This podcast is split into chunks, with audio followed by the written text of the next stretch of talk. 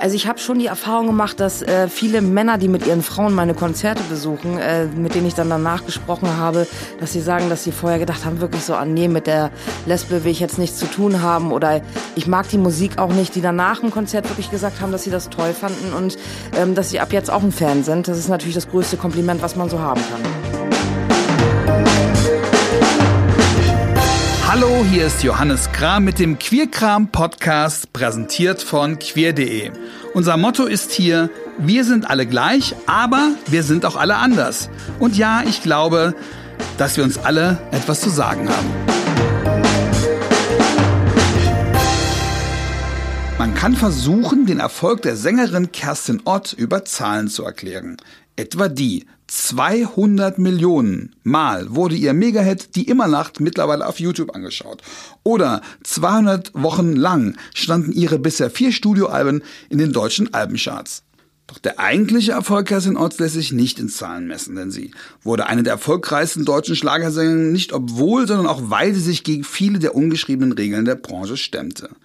Sie akzeptierte nicht, wie man angeblich auf der Schlagerbühne auszusehen hat, lehnte TV-Auftritte ab, weil man die doch zunächst nicht so haben wollte, wie sie sich wohlfühlte, eben in Jeans und im doppelten Sinne ungeschminkt. Sie produziert jetzt viel Partylaune, aber sie konfrontiert die heile Welt des Schlagers immer wieder auch mit harten Themen wie Ausgrenzung, Sexismus und Rassismus und schaffte mit der Performance ihres Regenbogenfamiliensongs Regenbogenfarben im Duett mit Helene Fischer in der Helene Fischer Show Weihnachten 2018 einen der größten queeren Fernsehmomente der letzten Jahre.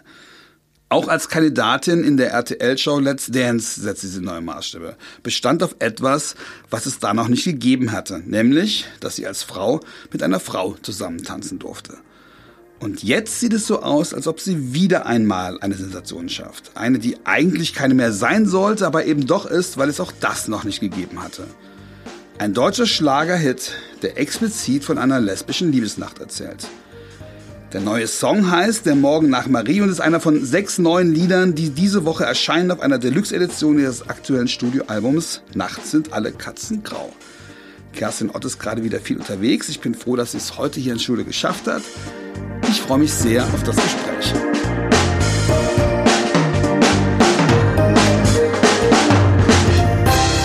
Hallo Kerstin, schön, dass du da bist. Moin, moin. Also, in der Corona-Pandemie habe ich gelesen, hast du Gesangsunterricht genommen, nicht weil du nicht singen kannst, sondern weil die Stimme etwas alarmt ist oder, oder, wie, oder was ist passiert? Warum musstest du nochmal Gesangsunterricht nehmen? Ja, also die Pandemie, die hat ja recht lange gedauert und ähm, ja, das ist auch ein Muskel, der bildet sich irgendwann zurück, wenn man nicht äh, täglich singt. Und äh, man muss auch ein bisschen im Training bleiben, weil sonst wird natürlich alles schwächer, ob man jetzt im Sport ist oder auch beim Singen. Das muss trainiert werden und das habe ich gemacht. Und du hattest vorher noch nie Gesangsunterricht gehabt? Nee, genau, richtig. Das heißt, hast du da irgendwas Neues gelernt? Singst du jetzt irgendwas anders oder? Also ich habe auf jeden Fall gelernt, mich vor den Shows jetzt auch einzusingen. Weil das äh, gibt tatsächlich sehr viel Sicherheit und die Stimme ist dann warm gesungen. Das kann man sich so ein bisschen vorstellen wie beim Sport, wenn man sich warm macht, bevor man äh, ins Fußballspiel oder wo auch immer reingeht. Die Muskeln sind dann warm und das hört man auch direkt. Aber dass man jetzt auf, dem, auf den neuen Songs hörst, dass du die irgendwie anders intoniert hast oder dass du die anders ansingst, da gibt's keinen Unterschied mehr. Also die Stimme wird schon auch, die verbessert sich schon, wenn man das täglich macht. Und ähm, das mache ich auch. Wenn ich viel unterwegs bin, ist es auch sehr entlastend für die Stimme. Deswegen, wenn man so ähm, Angst hat, heiser zu werden, wenn du ganz viel unterwegs bist, dann äh, musst du natürlich auch aufpassen, dass deine Stimme gesund bleibt. Und deswegen ist auch, lohnt sich der Gesangsunterricht auch. Du hast jetzt neue Songs auf ein Album gemacht, wo es schon andere drauf sind. Hört man da einen Unterschied? Nee, ne? Nee, also das glaube ich nicht. Ich glaube, ähm, die Fans werden sich jetzt nicht äh, fragen, wer da plötzlich singt. Ähm. Das nicht, aber dass man vielleicht denkt, oh, hat sich irgendwas Neues einfallen lassen. Okay, es sind sechs neue Songs und eine davon stellt es in diesen Tagen als Single vor. War das eindeutig, was die Single ist oder wird da lange drüber gestritten? Nö, das war schon recht eindeutig. Also es waren äh, zwei Kandidaten, die wir diesmal oder die ich gerne als Single gehabt hätte und ähm, das wird dann auch so stattfinden. Die erste ist ja einfach Nein. Ähm, ja, über eine Liebe, die so ein bisschen ich will nicht sagen eingeschlafen ist, aber wo man sich vielleicht noch ein bisschen mehr wünscht und das auch anspricht. Und das andere Lied heißt äh, Der Morgen nach Marie. Über den reden wir gleich noch ein bisschen länger, aber jetzt erstmal die neue Single. Ähm, kann man so einen Hit produzieren? Weiß man schon, wer man das aufnimmt? Das wird aber eine Single oder guckt man dann am Ende drüber, wenn man alle fertig hat? Ja, also ich glaube, so kann man da nicht rangehen, dass man sagt, jetzt wir schreiben eine Single, weil dann würde ja jeder Künstler nur Singles produzieren wollen. Mhm. Ähm, einfach aus der Tatsache heraus, dass er äh, sich erhofft, einen Hit geschrieben zu haben. Das wäre viel zu einfach und äh, ehrlich gesagt auch sehr schön, wenn das funktionieren würde, aber das geht nicht. Na gut, aber wenn man so eine Melodie hat oder einen Text hat und sagt, Mensch, das ist doch, hat man dann schon einen Plan zu sagen, okay, das könnte die Single werden oder, oder sind die, sind die sechs Kandidaten am Schluss alle gleichrangig und man hört es sich an? Nein, also man hat, glaube ich, schon eine Tendenz, wenn das Lied fertig ist. Also ich habe auch oftmals gute Themen, wo ich denke, das wäre ein Single-Thema, aber dann entwickelt sich das Lied einfach in eine ganz andere äh, Richtung. Äh, aber wenn man die äh, Songs fertig hat, dann kann man schon eine Tendenz sagen, wo man denkt, was die Single sein könnte und was Sind das nicht. jetzt nur Profis, die da mitentscheiden, also ihr im Team mit der Plattenfirma, oder hast du auch ein, sag ich mal, privates Testpublikum, hören die Kinder mit und sagen, hier, das wäre doch was? Oder wie geht das bei euch zu Hause ab, wenn du neue Songs Ja, also ich kann das natürlich nicht einem breiteren Publikum vorspielen. Ähm, das das wäre mal ein bisschen schwierig, aber die Kinder zu Hause hören das, äh, meine engsten Freunde, die lasse ich dann auch mal reinhören und frag einfach mal, wie welches Lied denen am besten gefällt. Und ich habe es auch schon mal gemacht, dass ich äh, vor einer Tour wirklich eine ganz, ganz äh, Freunde, äh, Freundeabend gemacht habe, wo ich dann nachher Zettel rumgehen lassen habe, was der Favoritensong ist. Und ja, das äh, bewahrhe- bewahrheitet sich eigentlich als wirklich gute Sache. Das heißt, die haben dann auch vielleicht einen andere, anderen Kandidaten gehabt, als ihr am, am Zettel hattet. Ähm, das nicht unbedingt, aber es kamen auf jeden Fall Lieder zum Vorschein, die ich zum Beispiel schwächer eingeordnet habe, die dann aber sehr viel besser angekommen sind.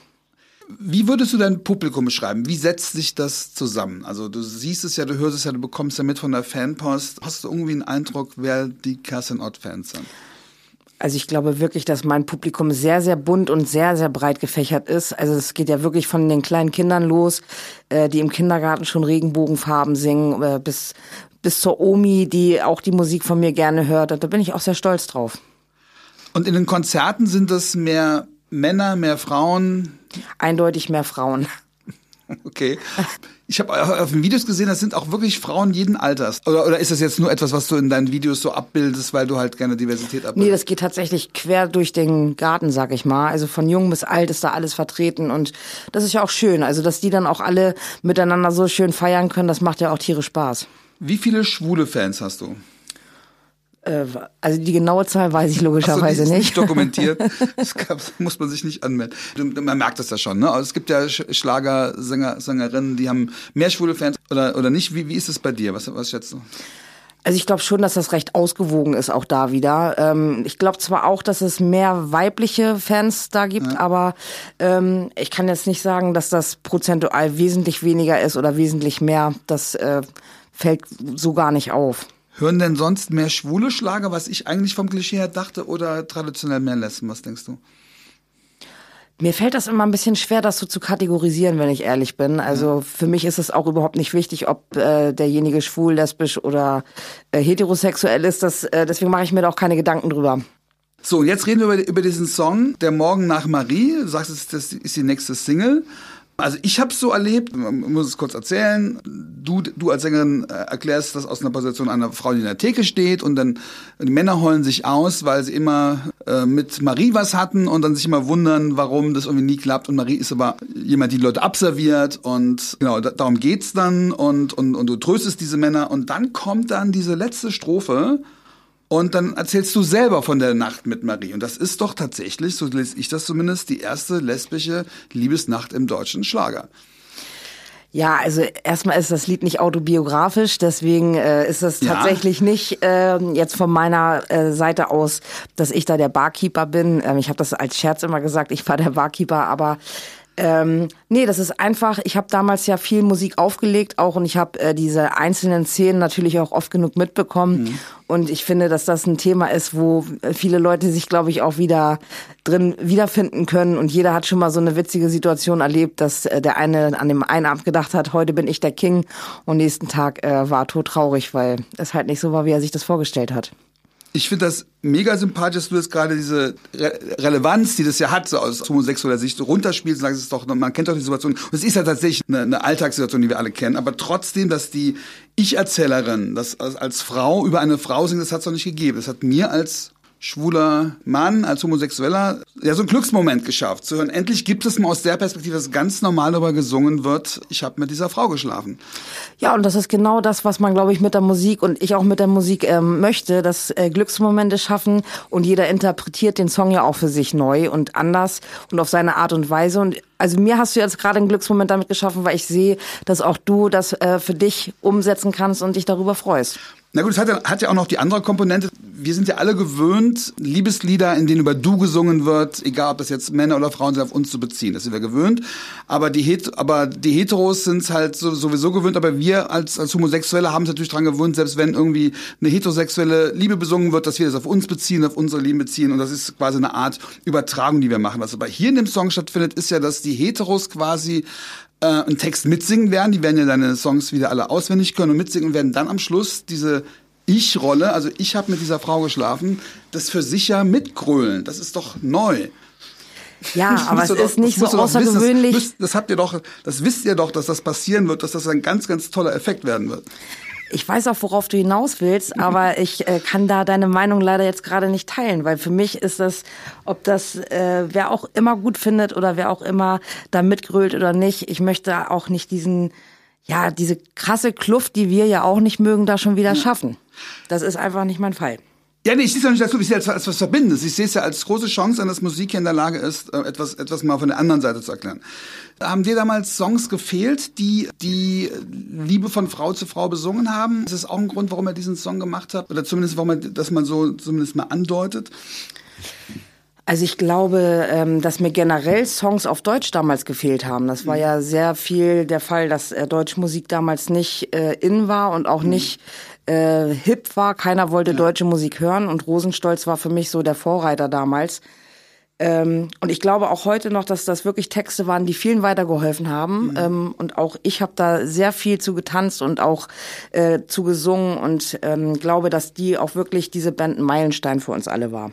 Finde ich auch. Ähm, ich versuche es trotzdem nochmal. Du gehst schon davon aus, oder es ist schon klar, dass das auch wieder ein CSD-Hit werden wird, diese Marie-Nummer. Auf dem CSD singen sowas hast du nicht vor, oder? Habe ich schon ein paar Mal gemacht ja. und ähm, macht auch immer wieder Spaß. Ich weiß nicht, was jetzt so in Zukunft geplant ist, ob äh, wir da wieder äh, auf dem CSD auftreten werden, aber warum nicht? Ich lasse mir das immer offen. Es muss natürlich auch mal mit den Terminen und auch mit der eigenen Tour so ein bisschen übereinstimmen, aber äh, warum nicht? Immer gerne. Ist es ein besonderes Gefühl, auf dem CSD vor der eigenen Community zu stehen oder ist das vom Konzertfeeling kein großer Unterschied? Also, nee, ehrlich gesagt ist es für mich kein großer Unterschied, weil ähm, wenn die Leute in Gang sind und feiern, dann äh, kommt einfach so eine schöne Energie rüber. Und auf dem CSD natürlich hat man auch diese Verbundenheit, dass man äh, für die gleiche Sache auch steht und Akzeptanz möchte und ähm, die auch gerne weitergibt. Das ist etwas, was sehr verbindend ist. Und ja, ich mag es einfach gerne, wenn die Menschen feiern und fröhlich sind und ja, sich dem Ganzen hingeben können. Und trotzdem nutzt du ja deine Reichweite, deine Möglichkeiten halt auch diese Themen zu setzen. Zum Beispiel in dieser Helene Fischer Show. Wie kam es dazu, dass Helene Fischer dieses Statement mit dir zusammen gegeben hat? Der Song war ja schon vorher draußen, aber dass ihr das trotzdem nochmal als Duett Regenbogenfarben gemacht habt, das war ja schon ein Wahnsinnsstatement auch für die Schlagerszene, die ja nicht immer nur liberal und aufgeschlossen ist. Ja, also erstmal muss ich sagen, dass Helene den Song natürlich auch mega gepusht hat. Ähm, der ist ja durch diese Weihnachtssendung dann total durch die Decke gegangen. Und klar, äh, wer mit Helene einen Song äh, zusammen als Single rausbringt, der äh, hat natürlich viel mehr Aufmerksamkeit sofort. Mich hat das sehr gefreut, weil das Thema ja auch wirklich ein wichtiges ist. Und ich glaube, dass wir damit auch äh, in der musikalischen Welt eine große Akzeptanz geschaffen haben, weil Helene auch nicht unbedingt dafür bekannt ist, politisch äh, sich zu zuzuordnen irgendwo. Und ich glaube, ja, ihr hat der Song auch gefallen und deswegen hat das einfach mega gut gepasst. Die Zeit war passend. Habt ihr darüber geredet, über deine Erfahrung? Hat sie dann nachgefragt oder hat sie einfach gesagt, den Song, lass uns den Song machen? Nein, also es war, ähm, wir waren ja eingeladen zu der Show ja. und äh, es war klar, dass es dieser Song sein wird. Äh, ich glaube, dass Helene sich den auch ausgesucht hat damals. Mhm. Und ja, ich habe mich gefreut, ein, einfach über die Einladung und dass wir den machen werden und dass es nachher eine Single wird. Das ist äh, relativ spontan entstanden. Und dir war schon bewusst, was das für eine Wirkung haben wird, auch für eine gesellschaftliche Wirkung, oder? Vor, vor so einer Show. Äh, äh, ehrlich gesagt habe ich mir da damals nicht die Gedanken drüber gemacht, dass das jetzt so ein Wahnsinns-Feedback äh, geben wird. Also natürlich für einen kurzen Moment so, wie man sich das vorstellt, so für zwei, drei Tage, dass man dann in aller Munde ist, aber dass das nicht abreißt und sich zu so einem Riesenhit dann entwickeln darf, das war natürlich toll. Ja. Und nun haben den Hit viele Leute gefeiert, die mit dem Thema sonst nicht viel zu tun hatten. Wie glaubst du, wirkt das Leute? Singen die das nur, weil es ein schönes Lied ist, oder glaubst du, wirkt, oder hast du die Erfahrung gemacht, dass sich Leute angesprochen haben, dass sie wirklich über dieses Thema neu nachgedacht haben? Also ich habe schon die Erfahrung gemacht, dass äh, viele Männer, die mit ihren Frauen meine Konzerte besuchen, äh, mit denen ich dann danach gesprochen habe, dass sie sagen, dass sie vorher gedacht haben, wirklich so, ah nee, mit der Lesbe will ich jetzt nichts zu tun haben oder ich mag die Musik auch nicht, die danach im Konzert wirklich gesagt haben, dass sie das toll fanden und ähm, dass sie ab jetzt auch ein Fan sind. Das ist natürlich das größte Kompliment, was man so haben kann. Und auch, weil sie über das Thema Regenbogenfamilien vielleicht nachgedacht haben. Ist, äh, passiert das auch, dass Leute sich darauf ansprechen? Ja, ich glaube, dass oftmals einfach die Berührungspunkte fehlen bei den Menschen, die äh, mit Regenbogenfamilien nichts zu tun haben und dass die einfach Angst vor Neuem haben und eine Meinung, die äh, ja sich früher mal festgesetzt hat, einfach weiter verfolgt wird und auch nicht weiter darüber nachgedacht wird. Und äh, wenn man dann auf so ein Konzert von mir kommt, dass man merkt so, oh, äh, ich hab's überlebt und es war sogar schön, das kann ja natürlich auch mal deine Gedanken in eine neue mhm. Bahn und in eine neue Richtung bringen ich kenne viele Regenbogenfamilien, die sagen, es ist so wichtig, dass es solche Songs gibt, weil wir kommen so selten vor. Wir kommen in TV-Serien nicht vor, wir kommen ähm, ja, im, Kino nicht vor, wir kommen auch in der Musik nicht vor. Hast du auch aus deinem privaten Umfeld das auch gehört, dass Leute sagen, auch wie wichtig, dass es sowas mal gegeben hat? Oder ist da auch nur der Hit-Faktor das Entscheidende gewesen, wo, die, wo dein Umfeld drauf reagiert hat? Also nee, ich glaube schon, dass äh, ja in meinem Umfeld, wie soll ich das sagen? Ich glaube, das ist da einfach nicht so ein riesengroßes Thema. Ähm, ich glaube, dass es ähnlich wie bei Rosenstolz ist. Äh, Leute freuen sich über die Songs und jeder hat so sein Thema, was ihn sehr interessiert und mhm. dann gibt es das Feedback dazu und darüber freue ich mich dann auch, auch wenn es mal negativ ausfällt. Das ist ja nun auch nicht immer so, dass jedem immer alles gefällt. Also man kann ja nur weiterkommen und äh, die Augen und Ohren immer offen lassen, um zu hören, so was ist gerade auch für den Menschen, für den ich das mache, interessant. Wie konservativ ist denn dieses Schlager, äh, dieses Schlagerpublikum noch? Äh, wie wenn du da stehst und du stehst vor zigtausend Leuten, die auf so Fernsehgalas ja nicht unbedingt nur dein Publikum sind, die sind ja wegen verschiedenen Künstler und Künstlerinnen da. Wie viel Ablehnung ist da noch oder wie viele Leute, die da noch fremdeln? Was schätzt du? Also ich muss ganz ehrlich sagen, dass ich mich da sehr gut aufgehoben fühle. Ich habe damals immer große Angst gehabt, dass ich mit irgendwas beschmissen werde. Äh, Gerade auch, äh, als ich auf Mallorca mal ein, zwei Mal aufgetreten bin, ähm, da hatte ich schon ein bisschen Respekt. Aber ich habe bis jetzt wirklich vom Publikum her keine schlechten Erfahrungen gesammelt, dass sie mich runtergebuht haben oder dass das irgendwie nicht gepasst hat. Es gibt immer welche, die dazwischen schreien, aber ich glaube, die gibt's bei jedem anderen Künstler auch und mit denen kann ich leben. Die Schlagerwelt hat sich ja sehr geändert, dass es Leute wie, wie dich jetzt als führende Figuren gibt, hätte, hätte es vor ein paar Jahrzehnten nicht gegeben. Es gab Rex Gildo, der sich nie geoutet hat. Es gab Jürgen Markus, der sich sehr spät geoutet hat. Und Patrick Lindner, der dann sich geoutet hat in den 90ern und dann aber auch einen riesen Karriereschnitt hatte. Hast du das damals mitbekommen, die, diese Zeit noch so ein bisschen? Also, oder ist, ist dir bewusst, wo, wo das auch herkommt, was, wie die Schlagerfamilie damals gewesen ist? Ja, also Anfang der 90er war ich erst so acht Jahre alt. Ja. Da habe ich natürlich ja. da noch nicht so viel mitbekommen. Aber so Ende der 90er, wo ich selber meine Pubertät entdeckt mhm. habe und ähm, gewusst habe, dass ich Mädchen lieber mag als Jungs, da wurde mir dann schon langsam bewusst, dass das äh, gerade noch nicht so toll ist. Und äh, gerade auf dem Dorf mhm. habe ich ganz oft gehört, so, ja, solange die mich nicht anbaggern, ist das okay. Also das mhm. sind ja immer so diese typischen Floskeln und Sprüche. Ich glaube aber, dass sich die Gesellschaft da auch schon weiterentwickelt hat. Also wenn ich meine Kinder heute sehe, äh, da ist es in der Schule überhaupt gar kein Thema. Also da, die haben auch äh, in ihrer Klasse ein Transmädchen ähm, und das ist absolut in Ordnung. Also von den Schülern auf jeden Fall. Was die Eltern draus machen, ja. das ist, glaube ich, die größere Nummer. Die Schüler sind damit alle fein. Und jetzt von den Schlager Kollegen, Kolleginnen von früher, hörst du da manchmal Geschichten, äh, wie das damals gewesen ist? Also gerade ich äh, rede über, über Rex Gildo, also Leute, die sich damals gar nicht offen zeigen konnten. Oder ist das so eine andere Generation, dass du mit denen überhaupt keine... Also doch, mit Patrick Lindner ja, zum Beispiel, ja. das, da kann ich mich auch noch dunkel dran erinnern, dass das wirklich für ihn die Karriere ja. äh, fast zerstört hat, weil er auch dieses äh, ja Image hatte, der mhm. Frauenliebling zu sein und mhm. dass er sich dann irgendwann geoutet hat, das finde ich heute immer noch sehr sehr stark. Die Zeit war damals wirklich anders und ich glaube, dass wir ähm, ja, das auch nicht unterschätzen dürfen. Damals war das nicht so einfach zu sagen, ich bin lesbisch oder ich bin schwul. Da hattest du äh, ja echt einen Stempel auf der Stirn und wenn du Pech hattest, hast du nicht mehr Fuß gefasst. Von daher, wenn ich heute an Patrick Lindner denke, das sind alles Menschen, die uns den Weg auch heute mitgeebnet haben. Und da können wir wirklich sehr, sehr froh sein drüber. Und er spricht auch hier im Podcast darüber, wie sehr er froh ist, dass Leute wie du jetzt in einer, in einer anderen Generation zeigen, was, was hier möglich ist. Ich habe mir damals so ein bisschen reingequatscht natürlich in die Frage, das wäre doch auch mal ein schönes Duett, oder? Der schwule Schlagersänger von in der Generation vor mit dir. Kannst du dir sowas mal vorstellen? Wäre das? Ich muss einfach fragen, weil ich ihn damals auch in die Frage reingequatscht habe. Das wäre komisch, dich das nicht zu fragen. Also Patrick ist ein super lieber Kerl, aber also mir wäre das alles ein bisschen zu klischee-mäßig, glaube ich. ich aber ja, wie gesagt, ich bin auch kein äh, Befürworter davon, immer sofort immer Nein zu sagen oder man kann sich das nicht vorstellen. Man weiß ja gar nicht, was kommt, wenn wir irgendwie ein gutes Lied finden oder haben oder irgendwie eine Situation ist, wo das passt. Dann ist das so man kann schon sagen, du hast eine Haltung, aber du hast jetzt nicht so eine Agenda, sondern du guckst, du machst das an den Liedern fest. Du machst an den Liedern fest, welche Themen du bearbeiten willst. Und wie passiert denn das? Kannst du mal so ein bisschen erklären, wie so eine Kreativarbeit in so einem Album aussieht? Wie viele Songs testet man dann? Was, über welche Themen redet man? Wie kommt man überhaupt an die Stoffe ran? Ich glaube, bei uns ist ein ganz äh, großer Unterschied zu vielen anderen, die Songs schreiben, dass wir uns erstmal damit befassen, was ist ein gutes Thema. Also ich glaube, viele schreiben immer einfach drauf los und ähm, wir verwenden sehr viel Zeit darauf, wirklich gute Themen zu finden, die noch nicht so ausgelutscht sind oder mhm. wo man vielleicht auch noch mal eine lustige Drehung reinbekommt oder irgendwas mit doppeltem Boden, dass das ähm, nicht alles so stumpf ist, sag ich jetzt mal. Und das braucht eigentlich die meiste Zeit. Wenn wir dann gute Themen gefunden haben, dann geht's relativ schnell. Äh, Melodien finden. Da ich habe ja mein Team mit Lukas äh, Heiner und Thorsten Brötzmann. Wir sind so eingespielt mittlerweile. Album 4 haben wir äh, auch wieder zusammen gerockt. Da äh, ja sind wir sehr kreativ zusammen, Gott sei Dank. Lass mal ein bisschen hinter die Kulissen gucken. Wie passiert das? Also jemand hat eine Idee für ein Thema und schickt eine, schickt eine WhatsApp oder man sitzt beim Italiener und hat ein paar Flaschen Wein und, und, und denkt, na, oder wie, wie, wie ist so ein Arbeitsprozess? Beides ist möglich.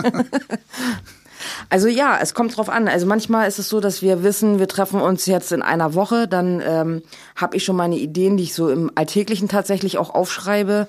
Das sind dann so Scheißmelodie zum Beispiel. Das ist so ein Wort, äh, da freut man sich immer drüber, wenn man was Außergewöhnliches auf einmal als Idee hat. Das habe ich mir aufgeschrieben damals. Und ähm, ja, darum, darum haben wir dann den äh, Song gebaut.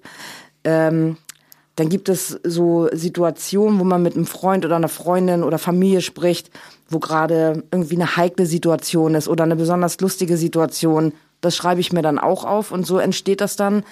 Wir treffen uns dann und jeder trägt so vor, was er gesammelt hat. Und dann werden die besten Sachen praktisch rausgefiltert und dann gucken wir mal, wo es hinführt. Weil eine gute Idee alleine reicht auch nicht. Wenn du, ich hatte mal eine Idee, da wollte ich äh, Ronja Räubertochter, sagt ihr das noch ja, was? Klar. Ja. Ähm, ich fand dieses Mädchen immer so super mutig und fand das toll, irgendwie äh, darüber ein Lied schreiben zu wollen. Aber es war unfassbar schwer, äh, das in ein Lied zu bringen. So, äh, weil das war ein bisschen so wie äh, sei, wie heißt das?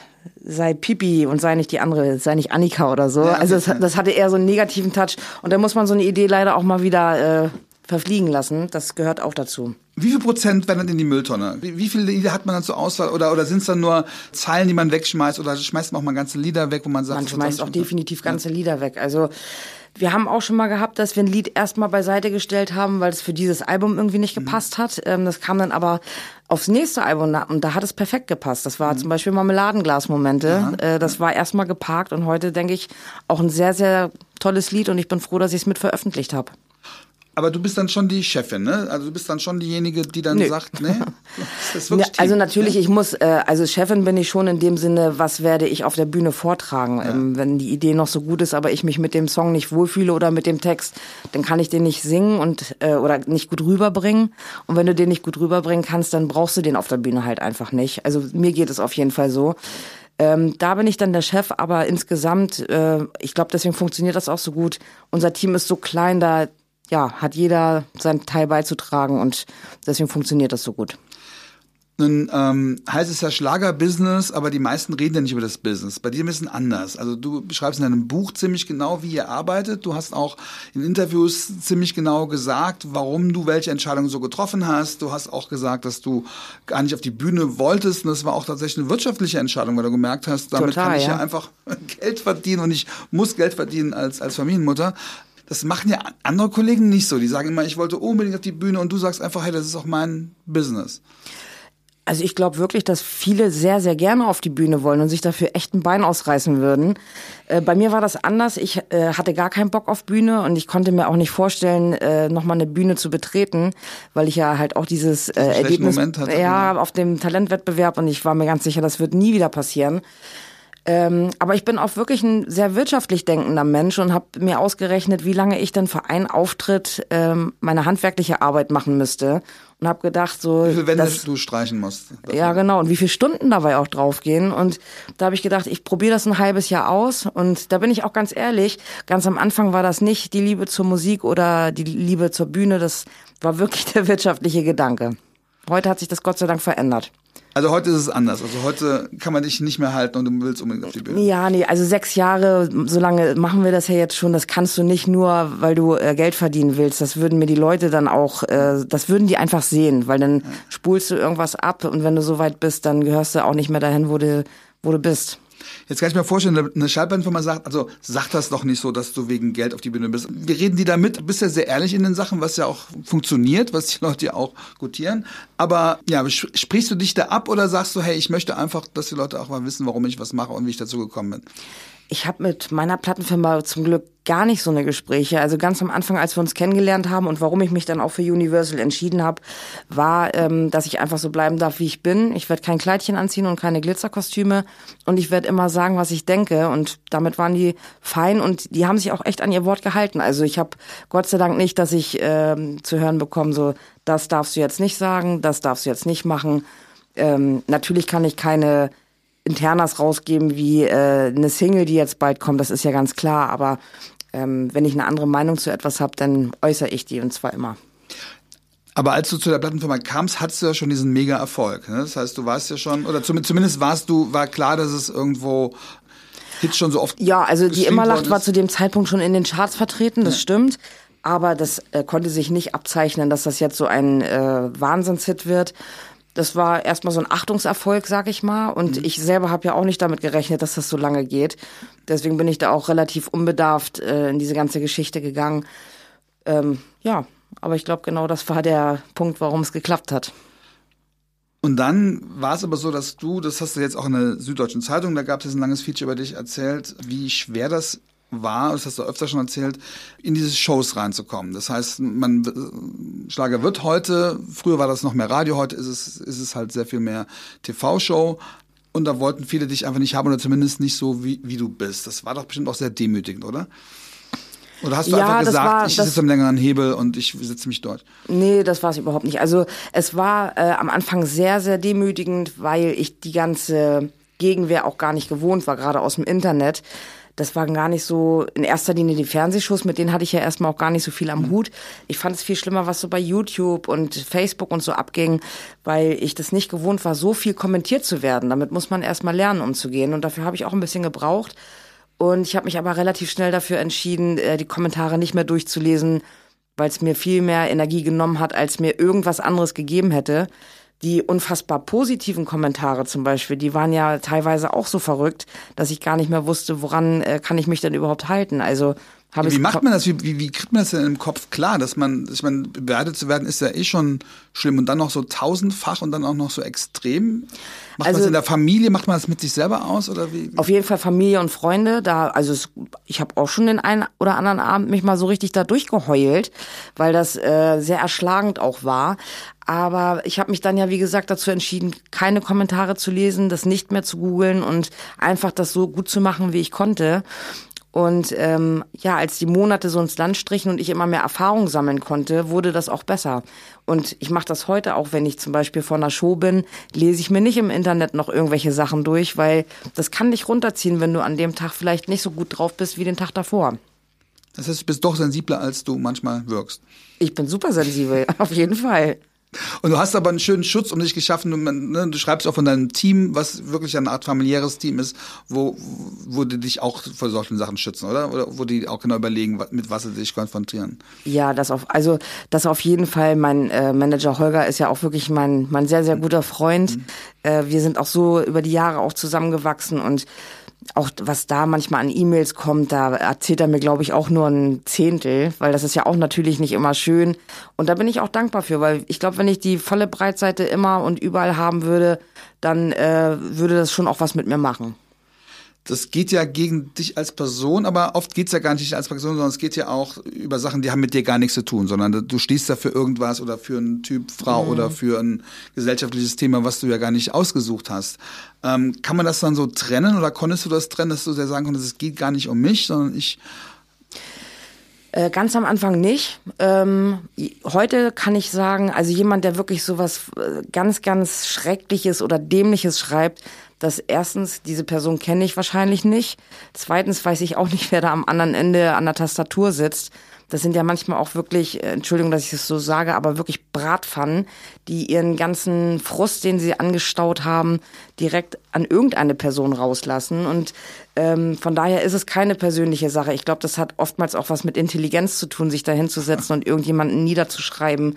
Ähm, weil, also ich hätte die Zeit auch nicht und auch die Energie nicht, mich da so auszulassen drüber. Das, ich verstehe das auch immer nicht. Beschäftigt euch einfach mit Themen, die euch glücklich machen. Warum immer Leute, die ihr nicht mögt? Das ist eine Sache, die ich nicht nachvollziehen kann.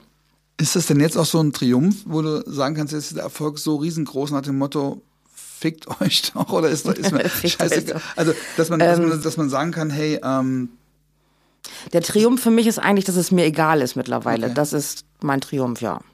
Und du hast nicht manchmal das Gefühl, so, so eine Genugtuung zu haben, sagt dem Motto, Edge. Äh, also gerade, weil, wir eben, kurz über diese TV-Produzenten gesprochen, wo, wo auch in einem Süddeutsch-Artikel steht, dass die dann auch äh, dich mit, ja, auch mit beleidigenden Worten abgelehnt haben. Äh, und, und dann, dass jemand, dass du heute die Leute wieder triffst und sagen, hallo, ich bin der, der sie damals abgelehnt hat. Wie denkst du dann? Ist, sagst du dann, Schwamm drüber, lass uns ein Bier trinken oder sagst du dann auch, oh, es war schon nicht so einfach? Es kommt da auch wieder auf die Person drauf an. Mhm. Mit der einen Person kann ich tatsächlich Schwamm drüber und äh, lass uns mal äh, Bier mhm. trinken gehen, das geht schon, aber es gibt halt auch Menschen, die mag man einfach nicht mhm. und äh, da muss ich dann auch kein Bier trinken. Aber das ist nicht der Situation geschuldet, dass ich äh, dann in dem Moment mich auch darüber stelle und sag so, haha, jetzt bin ich doch wieder hier, weil das wäre letztendlich genauso dämlich. Also nun ist immer das Wort von der Schlagerfamilie. Du hast auch in einem anderen Podcast gesagt, das empfindest du tatsächlich so, dass es Kollegen, Kolleginnen und Kollegen gibt, mit denen du auch so ein, ja, so, so, so ein Teamgeist hast. Wird da auch über solche Themen geredet? Tauscht man sich da auch aus oder, oder geht es um ganz andere Themen? Nein, also es geht schon auch darum, äh, wie erlebst du gerade die Zeit, also zum Beispiel als Corona so aktuell war und auf, auf, dem, auf den Höchstständen, wo auch viele Menschen gestorben sind, da hat man sich übers Internet auch ausgetauscht und gefragt, so wie gehst du mit der Situation um, von 1000 auf null runterzufahren? Wie machst du das gerade? Kommst du gut zurecht in, mit der Familie? Ich meine, plötzlich ist man den ganzen Tag zu Hause, man muss sich neu ordnen. Das äh, sind schon Dinge, die bespricht man dann mit den Leuten, die ja einem halt am engsten so sind sind und da ist man auch ehrlich. Da ist man ehrlich, meinst du ehrlicher als in anderen, als es vielleicht in der Popmusik, äh, in der Popbranche, weil, weil Schlager, weil es einfach auch weniger Leute sind, die immer in den gleichen Shows. Das war ja so dieses, dieses Image von der Schlagerfamilie in den, in den 70ern, dieser Thomas Heck. Es gab immer, immer diese. Ja, aber dieses Dutzend Image, Leute. ganz ehrlich, das gibt's auch bei Let's Dance und dann sind sie alle eine Familie und dann äh, gibt's das bei äh, keine Ahnung, okay. Bumsy Bitchy auf Island und die sind auch alle eine Familie. Ich glaube, da kann man nicht äh, Popschlager oder irgendwas okay. differenzieren. Das ist Wahrscheinlich haben die Popleute auch ihre Kumpels unter sich. Aber der Unterschied zu diesen Schlager-Kolleginnen und Kollegen ist ja, dass du so eine Vorbildfunktion hast. Ob du es willst oder nicht, du hast es ja nicht ausgesucht, sondern du gehst ja damit um, wie wir eben besprochen haben, dass es eben über die Songs thematisierst, aber du hast trotzdem diese Vorbildfunktion. Du. Ganz viele Leute ist das, für was du stehst, wichtig, wichtiger als das, für andere Schlagerleute stehen. Dankeschön. Ja, aber redet ihr darüber? Empfinden die das auch so oder? Also ich habe schon mal gehört von der einen oder anderen Kollegin oder Kollegen, ähm, dass sie das total toll finden, dass ich einfach in meiner Alltagsklamotte auf die Bühne kann. Das wünschten die sich auch. weil sie nicht so lange in die Maske müssen. Oh, ja, und äh, dass ich meine Maskenzeit äh, sehr, sehr verkürze und äh, das ist ganz witzig, weil letztens äh, sollte ich eine Stunde früher am Set sein und äh, da meinte Caroline, aber warum denn? Ja, sie muss ja noch in die Maske. Carolina ist deine Frau, muss man sagen. Carolina ist meine Frau, ja, genau. Und äh, ja, nee, Maske, das sind zehn Minuten. das ist immer ganz schön. Das ist auch sehr zeitsparend. Okay, jetzt abgesehen von dem, was ganz praktisch ist, ist äh, nochmal zu dieser Funktion, dass du halt eben, du, du stehst für ein Thema, andere Leute singen über Themen, die relativ oft relativ austauschbar sind. Du hast diesen starken inhaltlichen Bezügen, du hast diese Community, die hinter dir steht, die dankbar dafür ist, was du für sie auch mitkämpfst. Ähm, das ist doch schon eine Sonderposition. Das ist doch eher, was man sonst eher von einem Rockkünstler kennt, der, sag ich mal, so stark thematisch auch ähm, wiedererkannt wird. Sind, beneiden die das auch manchmal? Hast du auch den Eindruck, dass sie sagen, Mensch, da ist jetzt mal jemand, der im Schlager mit solchen Themen kommt und, und auch zeigt, was Schlager heute alles kann? Ja, doch, das glaube ich schon. Und ich glaube auch, dass ähm, viele sich jetzt auch mehr trauen, ähm, mehr Text zuzulassen und auch mal in. Der Text ist schön, mehr Text zuzulassen. Ja, also ich meine, das war ja auch früher sehr begrenzt, wenn man mal ehrlich ist. Ne? Ja. Und ich glaube, ich musste mich da ja auch durchwühlen, das, das gebe ich ja auch ganz offen zu, und der Weg aber auch nicht immer einfach. Und äh, letztendlich, wenn es dann erfolgreich ist, ist es auch leicht, ähm, das mitzumachen. Aber es braucht trotzdem immer eine Masse von Menschen, die das dann ermöglicht, dass es dann auch in eine andere Richtung geht. Das ist ja ganz klar. Einer alleine reicht da nicht. Ja, gibt's denn Leute, die jetzt äh, auf eine andere Art und Weise authentisch äh, danach folgen? kommen wir mal wieder zu Patrick Lindner. Der hat auch schon den einen oder anderen Song jetzt gemacht, den er, ich glaube, vor fünf, ja. sechs, sieben Jahren noch nicht gemacht hätte. Ja. Ross Anthony hat auch gerade ähm, einen Song rausgebracht, der auch, äh, ja, ich, ich sag mal, für Vielfalt wirbt. Das sind alles Dinge, das ist doch toll. Du hast in dem Song Sag mir, ich will es einfach nochmal, weil es so toll ist, einfach mal zitieren, Sag mir, wann beginnt endlich die Zeit, in der jeder eine Chance bekommt, in der Menschen lernen, sich zu akzeptieren, genau wie sie sind. Alle reden ständig so, als ob das jetzt schon stimmt. Doch ich warte bis heute auf den Tag, wo diese Zeit beginnt. Das ist für einen Schlager schon, schon krass, dass man auch die Gesellschaft daran erinnert. Bildet euch mal nicht ein, dass ihr so weit sein, so weit seid ihr gar nicht. Das steht doch quasi da. Und das äh, würde man im Pop schon fast sagen, da belehrt uns jemand. Und bei dir ist es ein Song, den man, den man gerne mitsingt. Das ist doch schon, schon eine, eine andere Ebene, die ihr da eingeführt habt, oder? Ja, Gott sei Dank, aber es hätte auch andersrum kommen können. Ne? Also wir waren uns da selber nicht sicher, ob das jetzt so ein bisschen mit erhobenen Zeigefinger, das war ähm, logischerweise nicht meine Attention, das zu machen. Aber ähm, ich bin sehr dankbar, dass die Menschen das auch verstehen, wie ich es meine oder was ich ansprechen möchte, ohne der Lehrer, äh, den Lehrer raushängen zu lassen. Das hat ja offensichtlich auch was mit dir zu tun, ne? dass du halt die Person bist, von der man sich das dann erzählen lässt. Und wenn man sich, das ist ja auch, das ist ja die Credibility, wie man in der Branche so schön sagt, die du dir ja mit den anderen Sachen erarbeitet hast, oder? Ja, ich glaube auch. Wie, wie waren, waren Diskussionen vor äh, im Team? Erzähl mal so ein bisschen. Wie habt ihr, wie, wie seid ihr an so ein Thema rangegangen? Weil das ist tatsächlich die Gefahr, dass man sagt, jetzt, jetzt übertreibt sie, aber jetzt will sie uns alle hier belehren. Ähm, wie, wie lief das ab? Ich meine, es war immerhin eine Single und es war immerhin auch ein Riesenerfolg. Ähm, also ich bin angefangen mit dem Song, dass ich erstmal über einen Jungen gesprochen habe, der sich in einem Mädchenkörper befindet. Und ähm, ja, ich wollte eigentlich so diese, diese Zerbrechlichkeit äh, darstellen oder ein Mädchen, das gerne auf Bäume klettert ähm, in ihrem Rock und die Mama nur denkt, so jetzt hat sie auch noch das gute Zeug an ähm, und Mädchen klettern auch gar nicht auf den Baum. Das war so die erste Richtung, in die dieses Lied ging und da war zum Beispiel unser Plattenleben und hat gesagt, wir können das doch auch ein bisschen breiter fächern. Es gibt so mhm. viele verschiedene Möglichkeiten, dieses Lied aufzustellen. Und da haben wir uns echt nochmal neu rangesetzt und da bin ich heute echt dankbar für, weil auch ich stehe manchmal im Wald und äh, behandle immer so ein gewisses Thema oder mich interessiert das gerade und vergesse, dass es aber auch noch vieles drumherum gibt. Und äh, Rassismus wird in dem Lied auch äh, angesprochen. Das sind ja alles wirklich Themen, die noch nicht auf dem Stand sind, wo sie sein könnten. Und gibt es da denn Leute, die sagen, jetzt geht's ja aber zu weit? Hast du dann denn mal mitbekommen, dass Leute äh, oder, oder Publikum sagt, jetzt Ja, mein, jetzt mein Produzent zum Beispiel. Wir haben das ja zusammen geschrieben und auch zusammen entstehen lassen. Und er meinte so, ah, ich weiß nicht, vielleicht ist das jetzt ein bisschen zu belehrend, das Ganze. Das könnte auch nach hinten losgehen. Aber man muss manchmal auch was wagen. Also das ist wie mit Scheißmelodie damals, da kommt das Wort Scheiße vor, dass das nicht im Radio gespielt wird, war auch klar. Aber ja, wenn man es gut findet, muss man es machen. Ich weiß, du redest über deine Jugend- oder Vergangenheitsthemen, weil das ist so runtergenudelt worden. Ne? Es gab die Spielsucht, es gab Obdachlosigkeit sogar, es gab ja eine schwierige Jugend. Da müssen wir heute nicht drüber reden. Trotzdem, gerade weil du ja Texte machst, wo wo Ausgrenzung so explizit ist. Wäre das auch mal ein Thema wirklich über Armut? Weil ich glaube, das ist eines der letzten Themen, die im Schlager noch gar nicht stattfinden. Wenn dann sehr romantisierend. Ich weiß, in den 70ern gab es viele, viele Lieder, die haben Armut immer, immer sehr romantisiert irgendwo. Aber, aber wäre das auch aus deiner Perspektive ein Thema, wo du dir auch vorstellen könntest, was zu machen?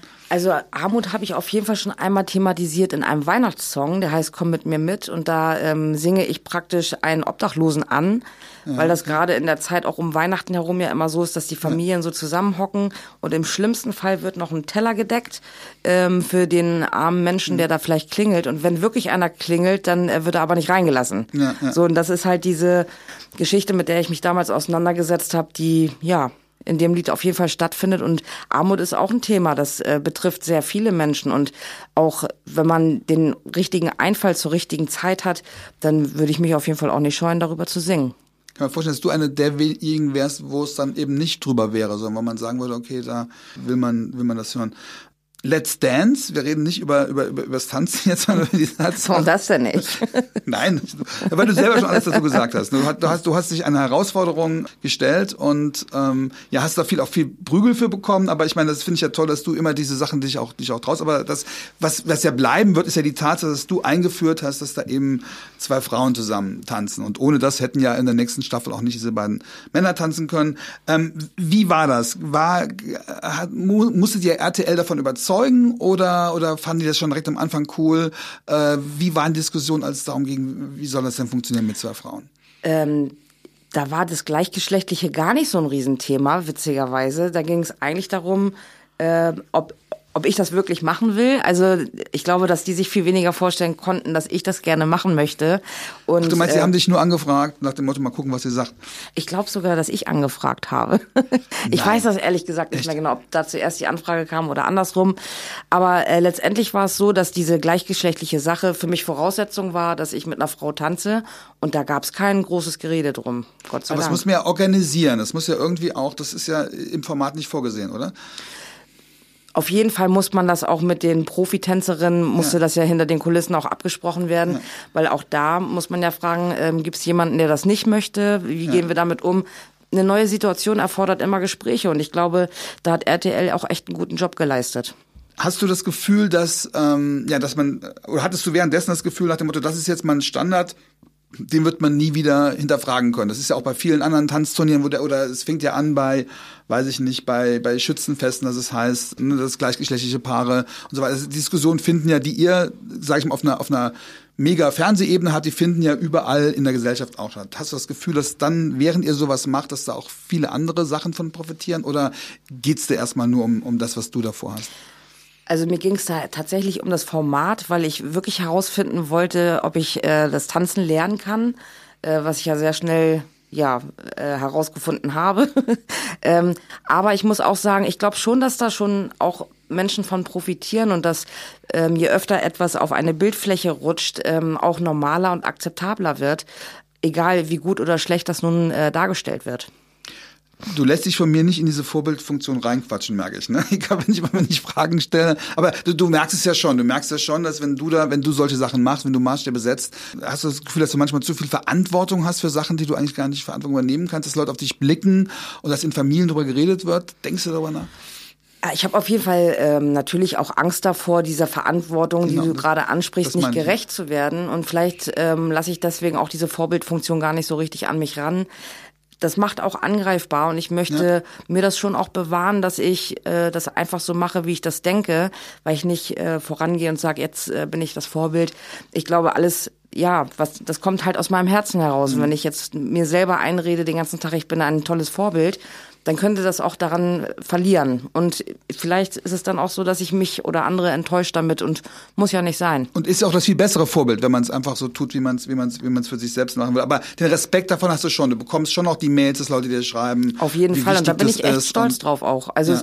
es ist nicht so, dass ich das nicht sehen und nicht hören will. Und natürlich ähm, ist es auch toll, wenn mir ein kleines Kind sagt, du bist mein Vorbild oder ähm, weiß ich nicht, eine ältere Frau sagt, mit dir würde ich gerne mal ein Bierchen trinken gehen oder einen Kaffee trinken oder was auch immer. Das ist toll. Also wie gesagt, das ist nicht so, dass ich davor meine Augen und Ohren verschließe, aber ich bin da auch vorsichtig mit, weil das wird auch immer sehr hoch gehypt dann und aufgeblasen künstlich. Ich glaube, das können wir alle nicht gebrauchen und ich auch nicht. Du meinst, dass du ein bisschen abheben könntest? Nee, abheben, das glaube ich auch nicht, aber es ist halt einfach der Sache nicht dienlich. Was sagst du? Es ist der Sache einfach nicht dienlich, ja, glaube ich. Ja. Wie viel bekommst du mit von dieser Zuneigung oder von diesem Zuspruch? Wie viel, wie viel Fanpost oder wie viel, wie, wie viel, was davon kannst du überhaupt konsumieren? Oder? Ich bekomme sehr viel mit. Ähm, Fanpost ist jede Woche wirklich außergewöhnlich viel. Ähm, ich beantworte das auch alles. Natürlich gibt es da auch viele Geschichten, die sehr traurig sind und auch sehr, die mich auch sehr mitnehmen teilweise.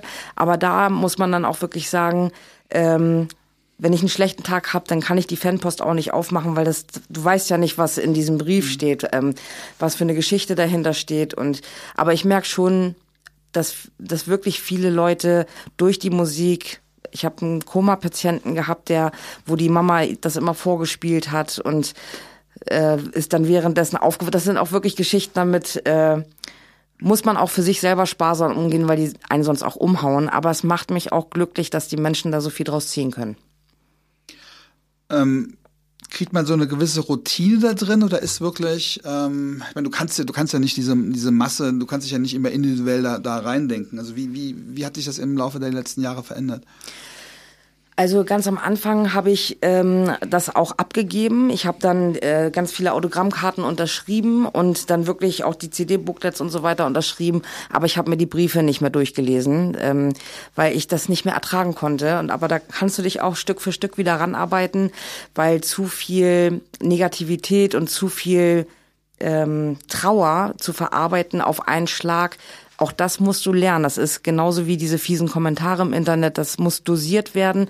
Und heute äh, kann ich das lesen und ähm, natürlich bewegt mich das ein oder andere auch sehr, aber ich lasse das nicht mehr so ganz dicht an mich ran, weil sonst würde ich den ganzen Tag auch äh, ja immer eine Achterbahnfahrt haben. Du hast in einem anderen Podcast mal gesagt, ähm, das Wort lesbisch gefällt dir nicht so gut, weil das ja auch ein Schimpfwort ist. Nun gibt es ja die Strategie zu sagen, okay, dann nutzen wir es halt, deuten das so uns für uns um, dass es halt ein positives Wort ist oder man versucht, ja, das Wort zu vermeiden. Wie, wie stehst du da mittlerweile zu? Ja, ich glaube, da bin ich mittlerweile auch so ein bisschen rausgewachsen. Äh, lesbisch, schwul, klar, man ist da selber mit aufgewachsen und das waren damals Schimpfwörter. Du olle Lesbe ist zum Beispiel ja. etwas, was immer noch sehr gängig in meinem Kopf ist oder äh, die schwule Hupe oder was auch immer man da äh, so gehört hat. Das ist auch immer noch negativ behaftet, aber heute äh, triggert mich das nicht mehr. Aber ich habe das, hab das Gefühl, dass mehr Schwule das Wort schwul in den Mund nehmen können als Lesben. Kommt, es kommt mir so vor.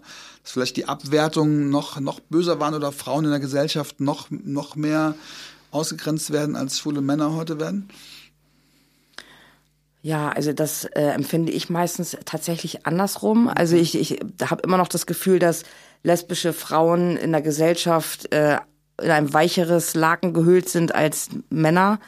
Ähm, ja, ich weiß, aber ich glaube, das nimmt auch jeder so auf, ähm, wie er das gerade. Wie meinst du es mit dem weicheren Laken?